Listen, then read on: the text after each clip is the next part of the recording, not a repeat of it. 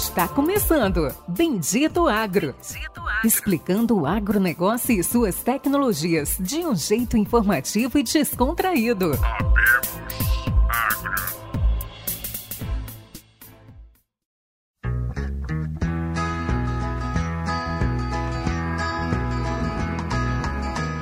Olá a todos os nossos amigos e ouvintes. Está começando agora mais um episódio do Bendito Agro, o seu podcast de inovações e conhecimento do agro, do Brasil e do mundo. Essa é a parte 2 da gravação com Cris Corso, diretor do grupo JCN. Realmente é uma das melhores entrevistas que nós já realizamos.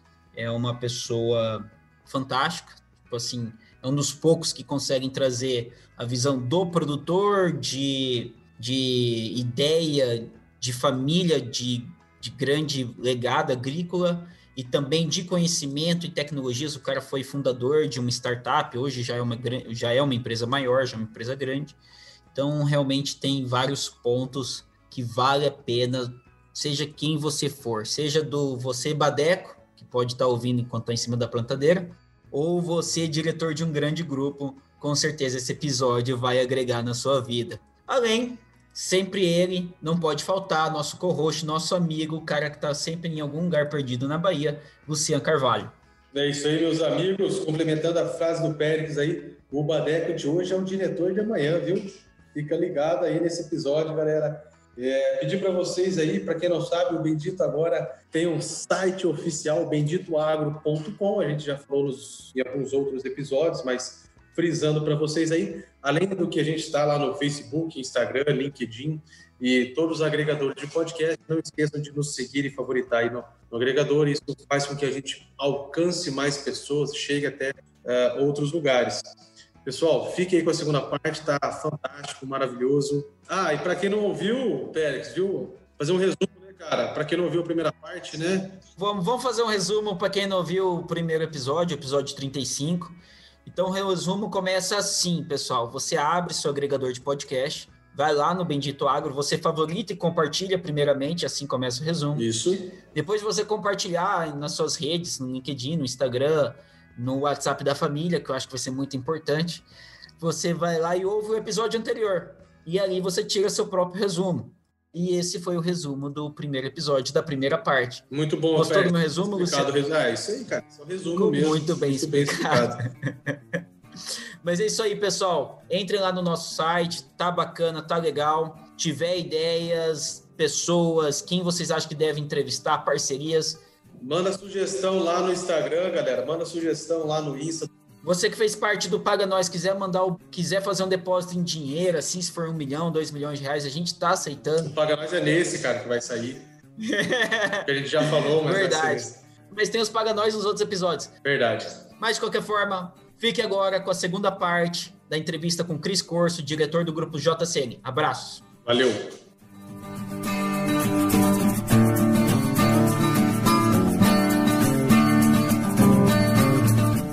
Eu tenho dois pontos, Cris, que eu acho que são fundamentais perguntar para você. Acho que são, são duas perguntas totalmente diferentes. Acho que o Luciano depois pode fazer uma delas. É, primeiro ponto, acho que você falou de ver o metro quadrado, mas o grupo JCN é um grupo grande. E como que você, como que é essa percepção sua de trabalhar o metro quadrado e como que você vê? Eu sei que o custo da terra hoje está bem alto, mas como você também vê a evolução em hectares. Tem essa, você consegue ter essa percepção? Eu consigo interferir no metro quadrado da, do meu grupo, mas também consigo perceber que se eu tiver 10 mil, eu consigo perceber que se vale a pena eu interferir em metro quadrado, eu consigo, ou vale a pena comprar mais área. Vocês têm essa percepção hoje dentro de um grupo? Acho, como que você vê isso?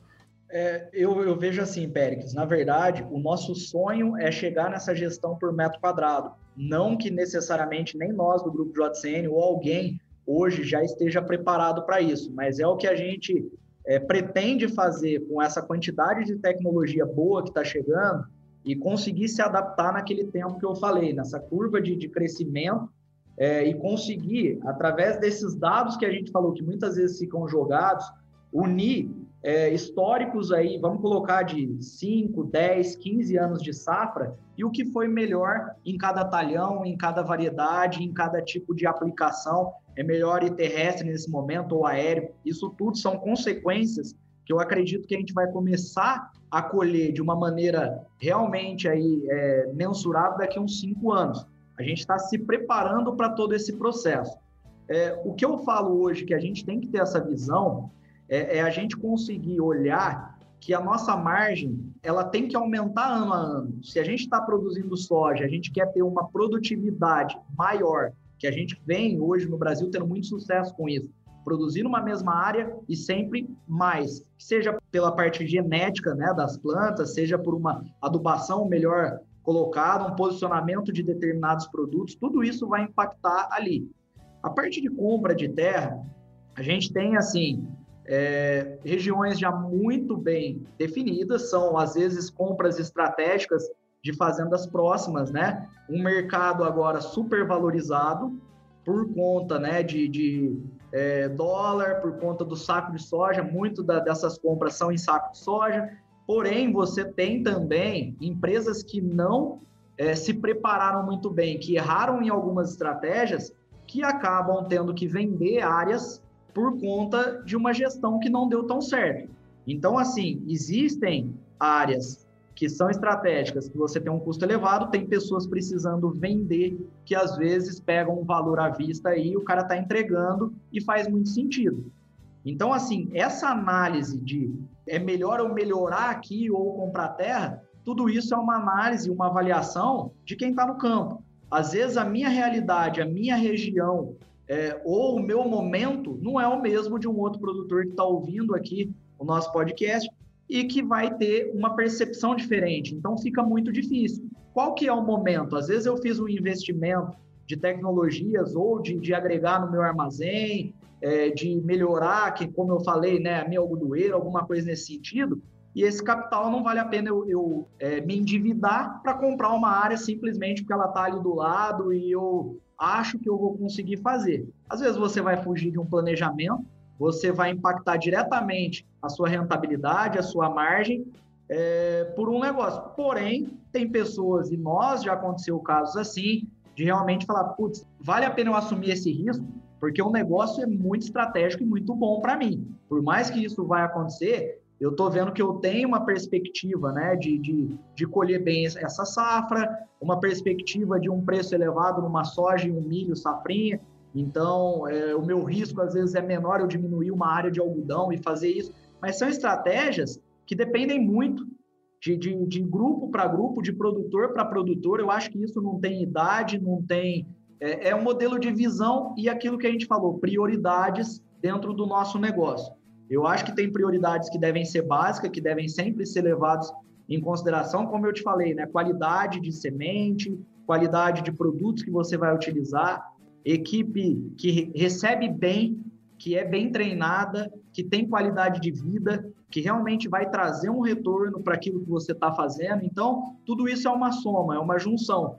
A, quem vai definir se você vai para o lado A ou para o lado B, como você falou, realmente eu acho que, que depende da pessoa, do gestor que está naquele momento.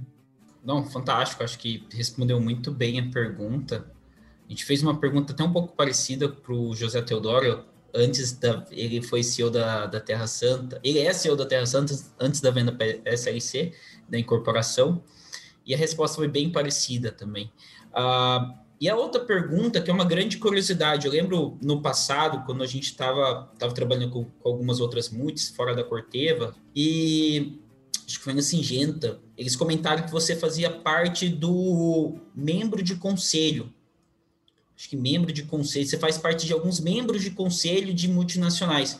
E eu gostaria de perguntar para você, percepção de produtor, se você acha essa percepção dessas das multinacionais bancarem o digital. Eu acho que assim, a gente sempre tem a percepção, tem a percepção hoje de dentro da, da empresa, aqui como gerente da empresa, mas eu queria entender a sua percepção, pô, quando você falava para Bassi, para Bayer, para assim, para Singenta, Cortez, você, você, você citou todas elas hoje, e assim, como que é a sua percepção do que está acontecendo, do que você dá o conselho, fala assim, ó, oh, pessoal, não adianta você comprar um negócio por um bilhão se o negócio aqui na ponta está apanhando uma coisa muito simples? É, essa seria a minha pergunta para você. Você como conselheiro, como que é essa tipo, ó, pessoal, não adianta, não adianta gastar milhões de dólares, o negócio é muito mais simples para resolver, pode ser muito mais rápido. Essa é a segunda pergunta. Tá bom. É, eu hoje sou, sou membro do, do conselho Otto da, da Singenta, né, dos produtores ali, também do conselho Elo da BASF. É, eu acho que, primeiro, né, só respondendo sobre isso, a formação de um conselho e uma multinacional ela está aberta a ouvir os produtores é muito interessante quando realmente ela quer ouvir e não ela quer se aproveitar daquele momento para poder é, pescar algumas informações e através disso mudar uma estratégia. É, nos dois casos eu tive assim a melhor das impressões, não foi é, uma reunião, não é aquele negócio marca só para fazer barulho. É, não, a gente tem encontros frequentes. Em determinados encontros a gente fala sobre logística, determinados encontros sobre tecnologia, é, outros sobre qualidade nessa parte de semente. Então é assim, realmente eles reúnem todos os diretores, todos os gestores, vice-presidente, presidente, e, e, escutam a visão do produtor por região. Então você é um representante da sua região. Você não vai lá para falar dos seus problemas, você vai para falar é, de uma visão geral do que poderia ter de melhorias e ganhos para toda a cadeia do agro. Então, isso faz muito sentido. E, e, a gente, assim, conseguiu muitas evoluções e muitas coisas positivas que a gente viu, que às vezes eram decisões que eram tomadas ali dentro e que não tinha a experiência do produtor, que é o mais atingido ou que pode ter os melhores benefícios e ter uma percepção do valor do negócio. Eu, eu, vejo assim, Pérez, você falou às vezes da multinacional está bancando essa parte digital, colocar determinada ferramenta. Eu, assim, eu tenho um receio muito grande com relação a, a esse tipo de, de parceria, pelo seguinte, é, muitas vezes o produtor, quando ele ganha algo, ele não dá o valor que é devido. Então, assim, a partir do momento que ele realmente sabe que é um investimento, ele compra. Ele não precisa trocar um maquinário, um trator, uma, uma plantadeira, uma colhedeira quando fica mais velho. Ele tem, ele sabe que é um investimento muitas vezes alto, mas ele sabe o retorno que ele vai ter. Eu acho que a fase de adaptação, até a pessoa conhecer uma ferramenta, você oferecer um piloto, e depois você ter uma área onde, olha, tudo bem, eu estou fazendo, você vai ter que dar a demonstração de valor, mas depois você vai fazer e vai me falar o que, que você tem de críticas, o que, que a gente poderia melhorar, o que, que você teve de ganhos. Eu vou conseguir mensurar isso para você. Essa percepção do valor entregue, ela realmente tem que ter um trabalho diferenciado. E para mim, é o maior desafio das empresas de agtech hoje, não só no Brasil como no mundo. Tanto que nos Estados Unidos, o que a gente conhece um pouco do cultural é o seguinte: eles são muito difíceis para deixar você entrar e demonstrar valor. Mas se você demonstrar, eles pagam rindo.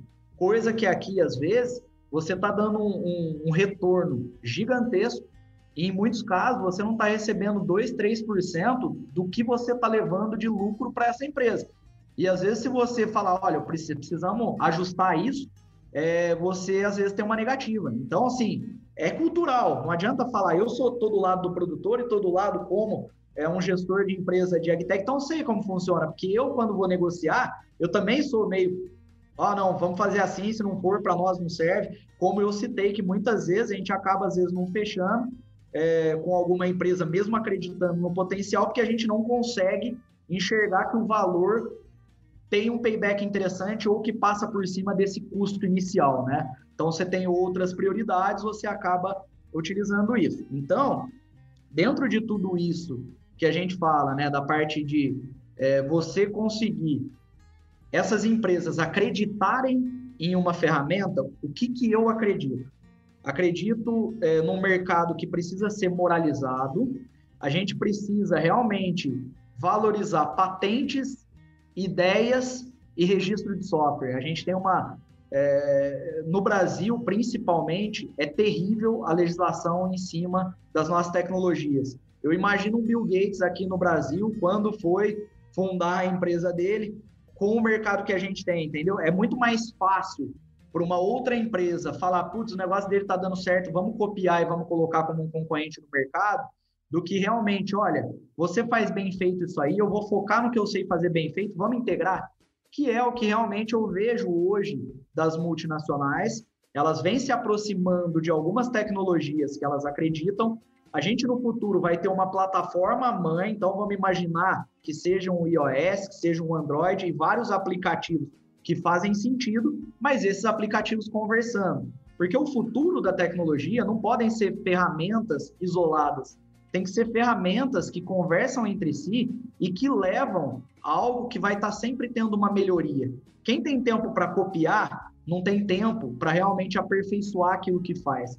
Tá? Estou dizendo, pelo menos no mercado brasileiro que a gente vê, a gente tem pedido de patente nos Estados Unidos, agora publicou o nosso pedido, já vale nos Estados Unidos como é, algo jurídico, se alguma outra empresa for fazer o que a gente faz, e a gente agora começa a utilizar isso também, repassando para outros países, inclusive para o Brasil. Aqui, o que a gente tem é um registro de software que dá uma anterioridade, que vai lá uma empresa que acha que pode copiar e mudam alguma coisa do código-fonte, e aí fica algumas outras empresas ainda valorizando esse tipo de, de ato. Né? Eu acho que a gente acaba perdendo grande parte dos nossos é, empreendedores, grande parte dos nossos gênios realmente que conseguem identificar uma dor e criar um produto disruptivo. Não que disruptivo precisa ser algo mirabolante, às vezes a coisa mais simples, né, como a, a rodinha na mala é algo disruptivo.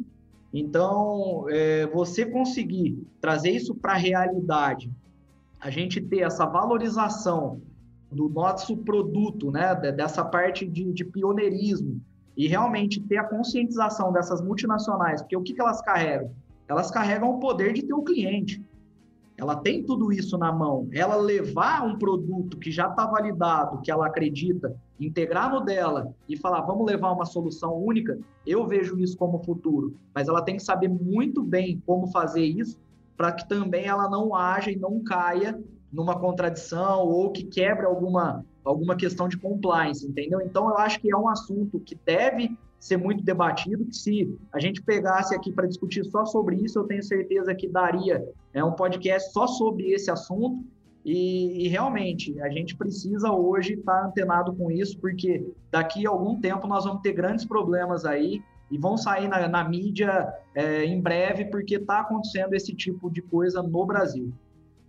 Cris, maravilha. É, compartilho de várias opiniões suas aí. Uh, queria comentar, trazer um pouco aí à tona aí algo que você comentou agora sobre as plataformas se conversarem sobre uma plataforma mãe, uma, uma plataforma uh, integradora é, das coisas. Eu tenho recebido aqui é, algumas empresas que têm ali é, Power BI, que tem um painel de integração e que o cara consegue jogar cinco, seis uh, ferramentas lá dentro. Eu acho, até onde eu fui, até onde eu conheço, Uh, tem algumas empresas já fazendo isso. Porém, uh, hoje, inclusive, eu conversei com uma, eu falei, ele me mostrou um painel assim, pô, sensacional. Numa, numa tela ali eu conseguiria ver uh, o meu software, minha plataforma de clima, de monitoramento de praga, minha telemetria e tudo mais. O problema é que eu não consigo fazer a gestão de nenhuma por ali. Então, é uma plataforma que traz aquelas informações, é um painel, bacana para mim visualizar e conseguir enxergar todas as minhas informações lá, mas eu não faço essa gestão.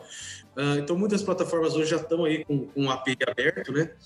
É, só que ninguém, ninguém faz, ninguém gera. A Perfect, quando foi criado, vocês não pensaram assim, ah, vamos fazer esse botão desse jeito, vamos fazer o layout desse jeito, que vai ficar mais fácil a gente fazer a integração com a Sigenta Dígito. Não, cada um faz uh, dentro do ideal, dentro daquilo que acredita, buscando resolver o problema e resolver a dor para qual foi proposta a sua existência. Então, hoje a gente tem uma, uma, uma divergência, a gente aqui, aqui a gente até brinca que a grande plataforma integradora no momento somos nós, nós que estamos uh, fazendo isso, as duras penas, né, de forma manual, de forma trabalhosa, de forma demorada.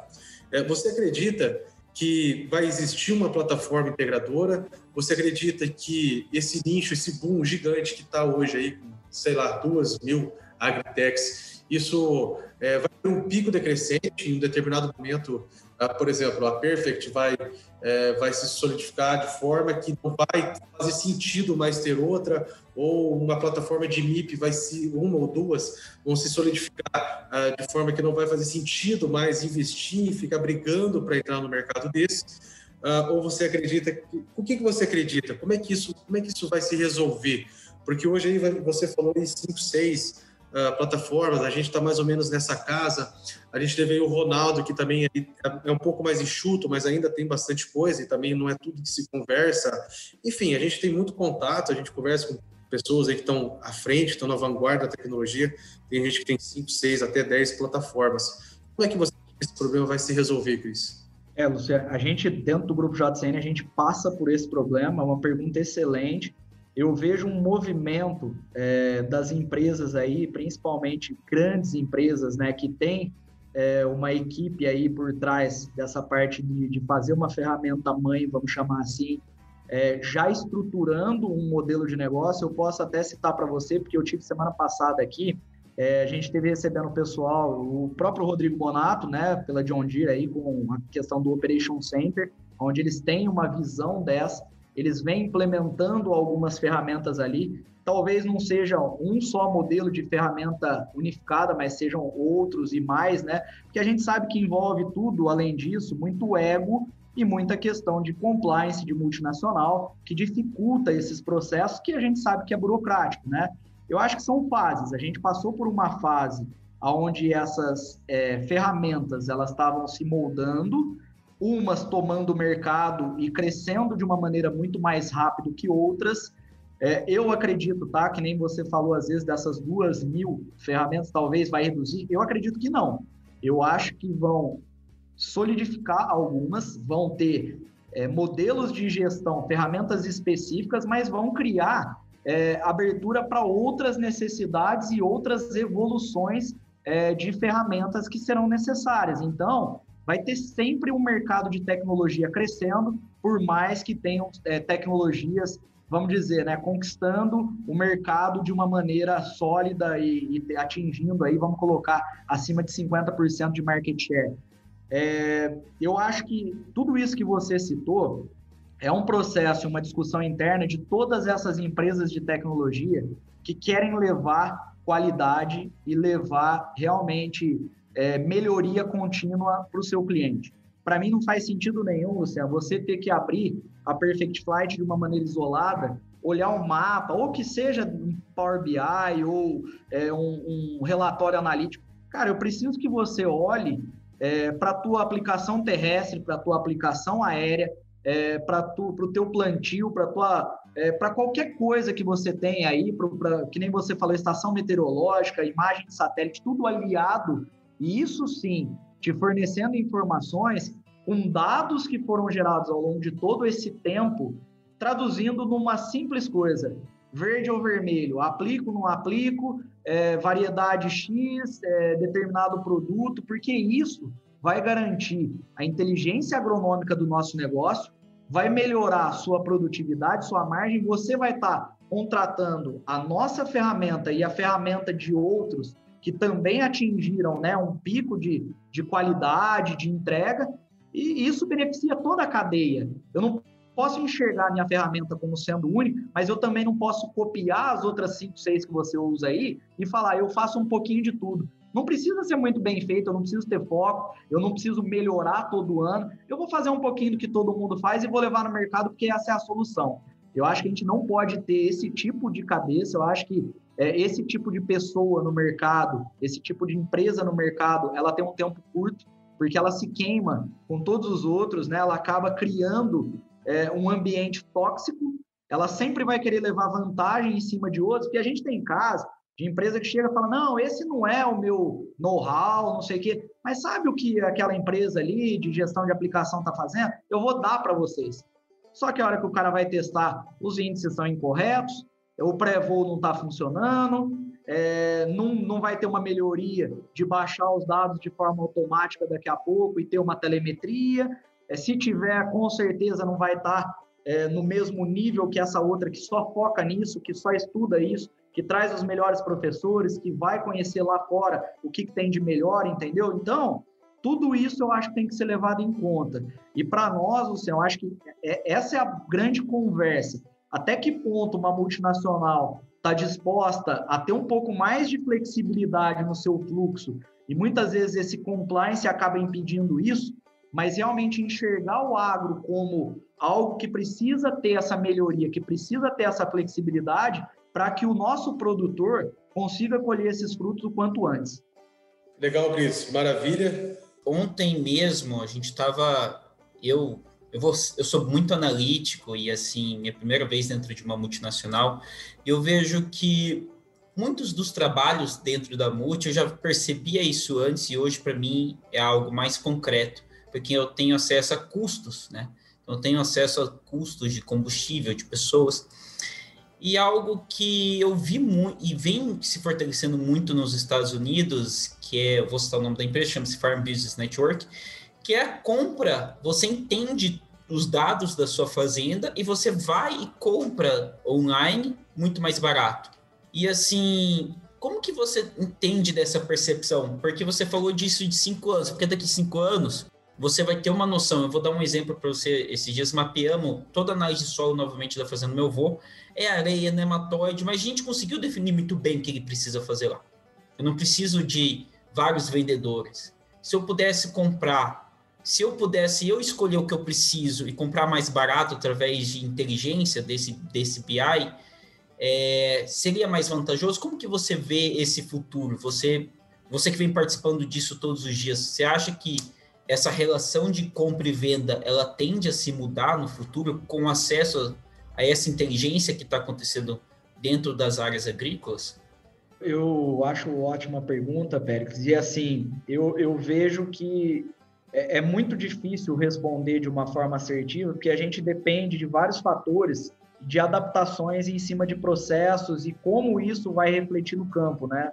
Eu te falo porque a gente teve que, que ter, assim, é bastante capilaridade e mudança, às vezes, de modelo comercial e de entrega agronômica para satisfazer o nosso cliente dentro da Perfect Flight, né? Às vezes um modelo que parecia ótimo para um cliente, para o outro, não, isso não me atende, a minha cultura, por exemplo, voa demais, vamos fazer um modelo por aeronave e aí a gente consegue chegar num, num bom senso. Isso tudo vai acontecer também quando a gente fala assim, né? O que, que impacta para o produtor?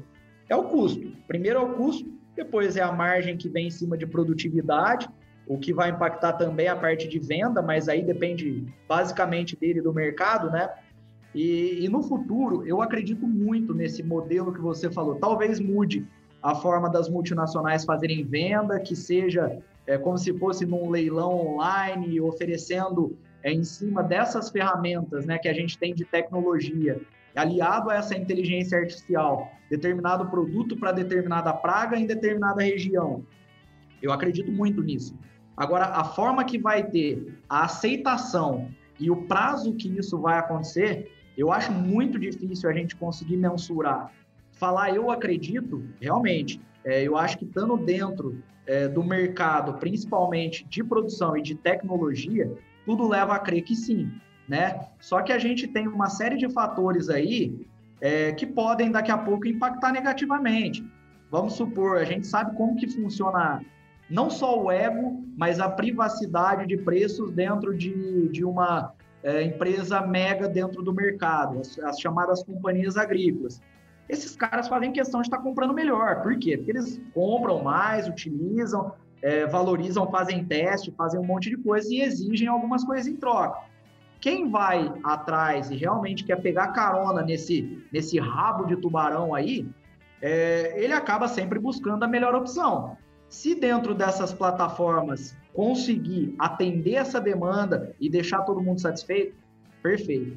É, se criar algum tipo de rusga, né, ele, ele ter ali é, uma visão de que ele pode estar é, tá enxergando um valor que a empresa tal está pagando, o outro gerar um estresse dentro da, da, multinacional e não foi aquele mercado assertivo, é, realmente pode ter um, um, peso negativo e voltar tudo do jeito que era.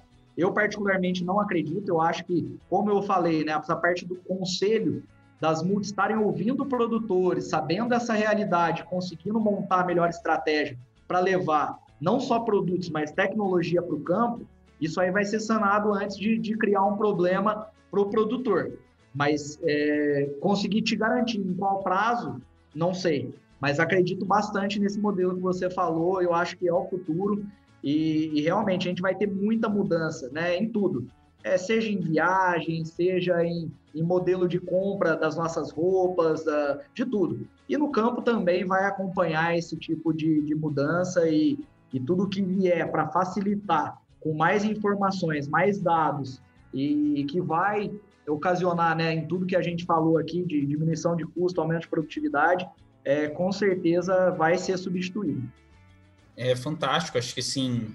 E até eu fiz essa pergunta porque quando você está dentro dessas grandes empresas e você começa a botar no papel o custo disso tudo, e quando você está mexendo com tecnologia, fica muito claro, porque você fala assim: bom, eu tenho todo o time de agronomia, eu tenho todo o time de vendas, eu tenho times de assistentes técnicos, eu tenho time de, de diretores.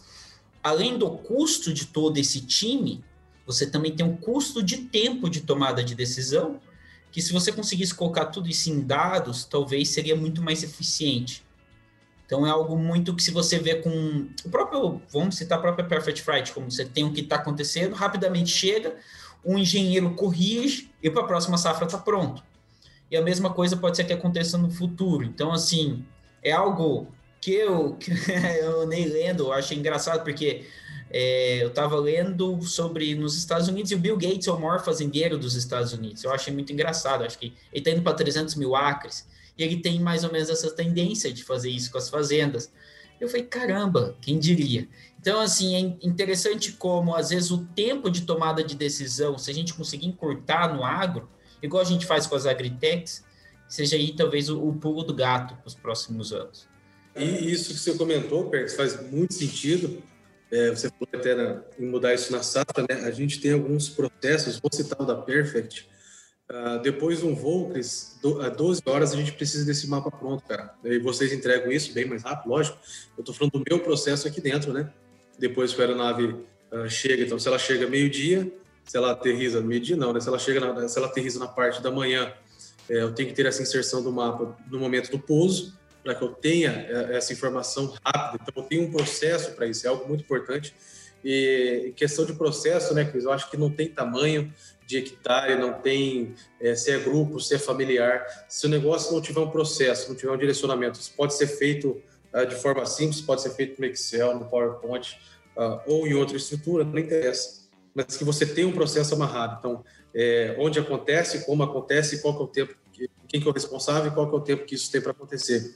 O processo é muito fácil de ser feito, muito rápido de tomar uma decisão, é igual o Pérez falou. Então, eu estou tendo um voo, estou tendo aplicação, estou tendo monitoramento, essas decisões são feitas uh, dia a dia, semana a semana, mês a mês, enfim. Mas é algo muito importante no amadurecimento disso tudo são os processos, né, Pérez? Ô, ô, Luciano, eu vou, vou até aproveitar o gancho e já te dar uma boa notícia, porque em breve, como você falou que já de 12 horas é bem mais rápido, e eu sei que é, mas em breve, enquanto o avião estiver voando, você já vai estar recebendo essa informação aí. Te garanto que até o início da próxima safra nós já vamos ter isso aí rodando aí com vocês, tá? E, Ô, Cris, e tá anotado, hein, cara? Tá pode anotado. anotar aí, depois você me cobra. Tá? depois você me cobra e vai ter muita coisa mais positivo aí, eu espero te passar é, esses novos projetos aí e unir a equipe, mas em primeira mão. É, tem muita coisa nova surgindo aí, algumas questões referentes à altitude, que a gente sabe que é primordial também para aplicação aérea. É, eu acho que vai ter muita coisa que, que vocês vão, vão gostar e vai trazer valor para o negócio de vocês. E aproveitando também o que o, que o Périx falou, é, é, assim, eu sou muito adepto de tecnologia, Pérez, mas eu acho que as pessoas fazem as empresas. Então, é, pegando o gancho em cima do que o Luciano falou, os processos, eu vejo muita melhoria. Eu vou até citar o caso de multinacionais, como você falou, né, de, de conhecer os custos, saber tudo isso. Eu acho que o que pesa mais, vamos colocar durante a pandemia, a parte de viagens. O produtor ele era muito acostumado ah, o RTV só para vir conversar, trocar uma ideia, às vezes não era nem para tirar um pedido. Oh, me fala do produto tal, qual que está sendo eficiente. O cara se deslocava. Eu estou no interior de São Paulo, ele saía lá do Mato Grosso do Sul ou do Mato Grosso, onde a gente tinha propriedade. O cara tinha despesa de toda a logística, chegava aqui, ficava um, dois dias no hotel, ainda comendo, bebendo, esse gasto, é, que hoje a gente pode considerar que dá para ser reduzido, né? Então, assim, processos, adaptações a, as pessoas é, saíram daquela zona de conforto, tiveram que se adaptar a estar tá hoje conversando, a gente gravando entrevista, falando sobre novos negócios, sobre empreendedorismo, tudo pela videoconferência, né? Então, você vê um modelo sendo deixado de lado que vai impactar diretamente nos custos das empresas, não só nisso, isso é um exemplo, mas assim, processos que estão sendo corrigidos, que é possível melhorar as margens, então, consequentemente, deveria ser assim, não sei se vai ser, mas as empresas de defensivo podiam baixar o custo porque vão ter um custo menor. Não precisa ser necessariamente, ah, eu vou dispensar X RTV, X gerente, X diretor, porque nós vamos ter um modelo de compra de produto online é, e dessa forma vamos é, melhorar o nosso processo, melhorar a rentabilidade. Eu acho que tem que ter muito cuidado com isso. Né? A gente realmente sente a necessidade de pessoas competentes estarem cuidando desses processos, estarem ouvindo e tendo essa gestão, não é algo engessado, não é algo que a gente pode falar assim, ó, é uma receita aqui, você vai seguir assim, não pode mudar. Não é assim. A gente sabe que, que tudo isso, principalmente no campo, com todas essas variáveis, essa indústria a céu aberto, dependendo de aprendizado e conhecimento diário, que isso, a inteligência artificial, ela vai conseguir te passar do histórico. Mas o que a gente vai fazer dali para frente e, e produtos novos, novas coisas chegando, vão ter que ter pessoas cuidando disso e alimentando de uma forma que traga a real qualidade é, para todo o processo. Então, é, acho que a gente vai ter essas fases de adaptações, acho que nós vamos ter, às vezes, realocações de pessoas estratégicas em posições diferentes, com olho para outras coisas, mas sempre com pessoas próximas do cliente, com pessoas que vão estar tá ali olhando o dia a dia, é, enxergando aquilo como seu também, como podendo melhorar, que é o que a gente espera. Então, assim, tudo isso que a gente falou são coisas variáveis dentro de um mercado que é o agro, que é totalmente variável e que a gente tem que ir corrigindo e melhorando processos. Mas isso não dá para fazer da noite para o dia, não dá para dizer que um processo ele vai ser 100% assertivo. A gente sabe que determinados clientes precisam de customizações, precisam de melhorias, porque respondem, por exemplo, para empresas no Japão, para empresas na Austrália, para empresas no Reino Unido, e assim vai. Então, esses processos precisam ser construídos e acompanhados de perto e sempre serem valorizados. Então, eu acho que com tudo isso e uma visão de bom senso e sempre procurar ter essa mentalidade para frente e melhor, aí sim eu acho que a gente aprende todo dia e ensina menos, porque tem muito professor de Deus que eu acho que está esquecendo um pouquinho de, de olhar para o lado falar, olha, o que, que o meu vizinho tem feito de, de, de bom, o que, que a gente pode melhorar diante de processo, né? Eu, eu, eu nunca citei isso, vou falar para vocês a primeira vez. O Blairo Maggi teve, visitando as nossas áreas, assim, foi um prazer imenso ele, o Pedro Valente. Vamos trocar experiências. Você imagina que uma empresa do porte da Amage com tudo que eles têm de processo, de coisa, o que, que vai fazer ali? Olhar a gente que é formiguinha perto dos caras, que tem um processo de gestão, de tudo, absurdamente, mas não alguma coisa vai lá, olha, chegou na Algodoeira, tinha uma briquetadeira lá que pega é, o resto, né, o, a sujeira ali, os resíduos, e faz, a gente aproveita, coloca para o gado, usa no, na parte de, de silo para lenha, e a gente ainda deixa ela mais limpa ele ficou maravilhado. E assim, ele só nessa visita, o que ele passou para mim, para minha equipe de conhecimento e de coisas que eles estavam fazendo ainda em teste, e a gente troca hoje, mas o que, que é o conceito que eu estou querendo chegar de falar? Não importa o tamanho, é um cara que está lá, independente, foi ministro da Agricultura, foi governador, tem o seu, a sua empresa que fatura bilhões e está indo aprender todo dia, está indo olhar, tem muito mais para ensinar mas de uma forma ou de outra acabou pegando alguma coisa ali que seria bom, trocou alguma informação que ele pode, às vezes não é nem o que a gente está fazendo, mas ele teve uma ideia vendo alguma coisa e realmente ele vai dar um processo de melhoria contínua na operação dele. Então, tudo isso eu acho que acaba. O pessoal da Terra Santa também esteve visitando, e assim, a gente visita os nossos vizinhos, a gente visita a SLC, a gente visita os Chilata, então a gente troca essas informações e reúne para ouvir o que está dando certo, o que, que não está dando certo. E a gente precisa realmente unir a classe agricultora, unir esses produtores e conseguir é, adiantar processos, coisas que poderiam dar errado. Oh, essa troca de informação me, me valeu quanto, né? Às vezes uma troca de informações de 10 minutos te rende uma economia de vários mil reais. É isso que a gente precisa, aprender mais, escutar mais e às vezes falar um pouquinho menos. É, não tem nem comentário. Você tem algum comentário sobre tudo isso, Luciano? O que você finalizou aí, o Cris, é, ouvir mais, falar menos, né? Uma vez o Péricles me disse, eu não sei se ele lembra disso, uma vez o Péricles me disse, um ditado, ah, um ditado, né? Mas foi ele que me disse, que de vez em quando é muito bom ser o mais burro da mesa. E eu acho que casa bem com, com isso aí que você falou. Esse é o meu maior prazer. Viu? Eu acho que o mais burro da mesa aqui hoje sou eu, viu, Pérez? É nada. É nada. Acho que sou eu. Bom, acho que Vou dar um pause depois desse grande ensinamento. Pessoal, compartilhe, curta. Acho que assim, a gente não cobra nada, a gente não tem marketing, a gente não tem nenhum sistema de monetização, só de investimento. E é um grande prazer quando vem pessoas igual o Cris Corso, tem, teve outros grandes professores, pesquisadores também que vieram, que deram aulas fantásticas. É muito bom se vocês puderem compartilhar com seu amigo produtor, aquela pessoa que quer ter uma ideia do que está acontecendo, do que é um legado, do que é parar para aprender. Então, esse é um episódio para aquele que está no campo e quer entender, quer aprender. Então, peço a todos compartilhem com seus amigos, com o pessoal que está, como eu brinco, né, lavando a louça, dirigindo até o campo. Então, o pessoal fica brincando que eu falo que eu que lavo a louça lá em casa, a mulher que manda, mas é verdade. Então, mas é, é, esse é o recado final. Acho que, Luciano, você quer puxar o encerramento, o recado final?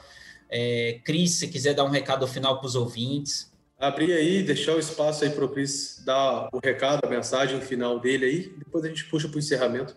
Ah, meu recado final é, é só agradecer a vocês. Eu acho que a iniciativa é o que a gente precisa e, e levar para o mundo. Né? Eu falo que a gente erra muito na nossa comunicação do que a gente faz e faz muito bem feito, que é produzir com sustentabilidade. Eu acho que se é, o governo, né, de uma maneira independente de partido, independente de quem está ali, é, ouvisse bastante os agricultores, a gente conseguisse levar para o mundo é, de uma forma onde a mídia realmente conhecesse o nosso trabalho, é, o que a gente busca e faz muito bem, né? Eu vejo que é, poder levar esse conhecimento, é, essas informações, essa troca de experiências. Eu acho que vocês tiveram vários episódios, eu tive o prazer de ouvir é, grande parte deles e, e, sempre a gente pega uma ensinamentos e uma missão, um legado que acaba ficando. Então, assim, essa iniciativa eu acho ela fantástica. Eu acho que cada um dos agricultores, não só os que escutam, mas aqueles que deixam de escutar e que deveriam estar escutando, vocês estão deixando um legado para a agricultura que tem que realmente ser valorizado, é, tem que ser muito divulgado, a gente começar a trazer assuntos realmente que, que valorizem tudo isso que a gente faz de bem, de é, soluções que agregam para o produtor, que agregam para o mundo, porque nós estamos levando alimento para o mundo e de uma forma que muitas vezes nós somos penalizados, nós somos é, arrebentados, massacrados, que não é justa. Então, existem sim, igual em qualquer classe, pessoas que fazem errado, mas pessoas que levam, é, da forma que vocês vêm levando, conduzindo essas entrevistas, dando oportunidade de produtores, de professores, de empresários, de poder falar um pouquinho do que vem fazendo, tanto de bem quanto errando, que com os erros a gente aprende muitas vezes muito mais, então, assim, é deixar o meu obrigado. Eu acho que os ouvintes, as pessoas que estão aí acompanhando, por valorizar esse tempo, por realmente é, mostrar que valorizam vocês principalmente. Mas o meu muito obrigado hoje fica para você, Pérez, e para o Luciano, por essa iniciativa fantástica, é o que você falou. Muitas vezes é algo que não representa financeiramente para vocês, mas eu tenho certeza que é um prazer enorme, porque como eu comecei falando, né, quando a gente faz algo que traz prazer, que traz conhecimento, que são coisas que ninguém tira da gente, eu acho que a gente tem algo que vai fazer sentido e que vai deixar um legado dentro de qualquer coisa que a gente fizer. É o querer fazer e fazer bem feito. Parabéns pelo trabalho de vocês aí. Espero que a gente tenha muitos momentos ainda para estar tá discutindo outros assuntos, outros temas, coisas específicas. Eu fico sempre à disposição e eu aprendo muito com vocês e espero poder aprender muito mais em outros bate-papos aí. Parabéns pelo trabalho, viu? Obrigado, acho que foi a melhor declaração de todas. Quase até me emocionei. Eu não, mas foi escorreu uma lágrima. Diz que não vou, Obrigado, vou, vou, desligar o webcam aqui para poder.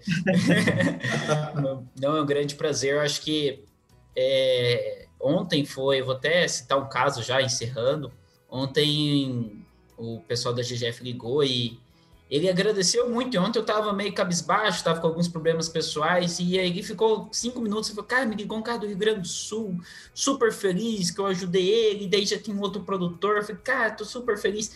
E assim, às vezes você vai apresentar um produto e a pessoa, pô, Pérez, eu ouço lá as suas entrevistas, pô, você tá mandando bem, parabéns. E é, é interessante como é o feedback, que é o, às vezes você tem algo que é, é importante e a gente tem que realmente dar mais valor. É exatamente isso que você falou. Obrigado. Vou dar um exemplo também. Então, ontem a gente estava aí conversando aí, tentando estruturar e conversando, discutindo os próximos passos do Bendito aí. O Fabinho, grande amigo, o Fabinho, gerente de solução da, da Grossul aqui, de solução é, de Ondir, ele mandou um áudio ali, dando risada ali numa brincadeira que a gente fez com o Ronaldo, lá da, do último episódio da GGF. Cara. Sete e pouco da noite, ele voltando da, da Fazenda estava ouvindo e mandou um, um áudio lá para nós ali. Mandar um abraço aí para o Fabinho e para o Ronaldo também.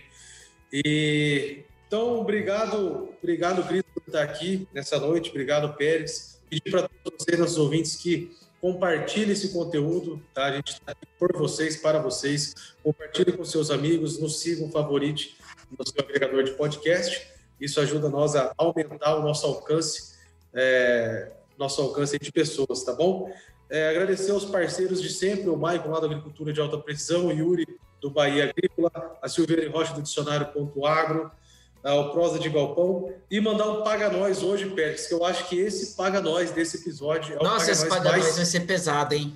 Mais pesado da história do Bendito Pode mandar, então, vamos verdade. Lá, Foi citar todas as multinacionais. Milionário. O Paga Nós desse episódio vai para Preciso Sonifitec, Perfect Fly, Field View, Singenta Digital, Granular, BASF, SAP, Grupo JCN, FMC, Irara, John Deere, Rodrigo Bonato, Fazenda do Voldo Pérez, Amage, Terra Santa, SLC e Stilater. Cara, e ministro da Agricultura. Verdade, ficamos ricos. Tá bem, Luciano, anotou tudo aí. Obrigado pela oportunidade, gente. Obrigado, gente. Um grande abraço e até a próxima. Valeu, pessoal.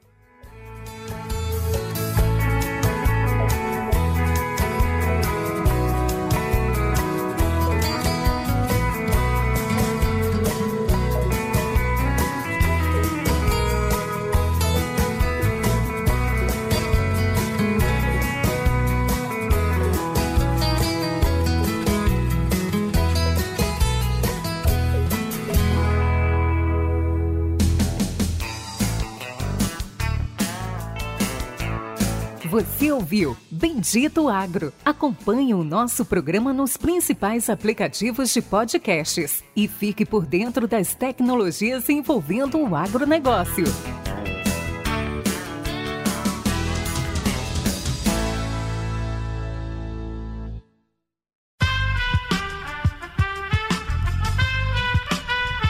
Esse podcast foi editado por Aerolitos Edição Inteligente.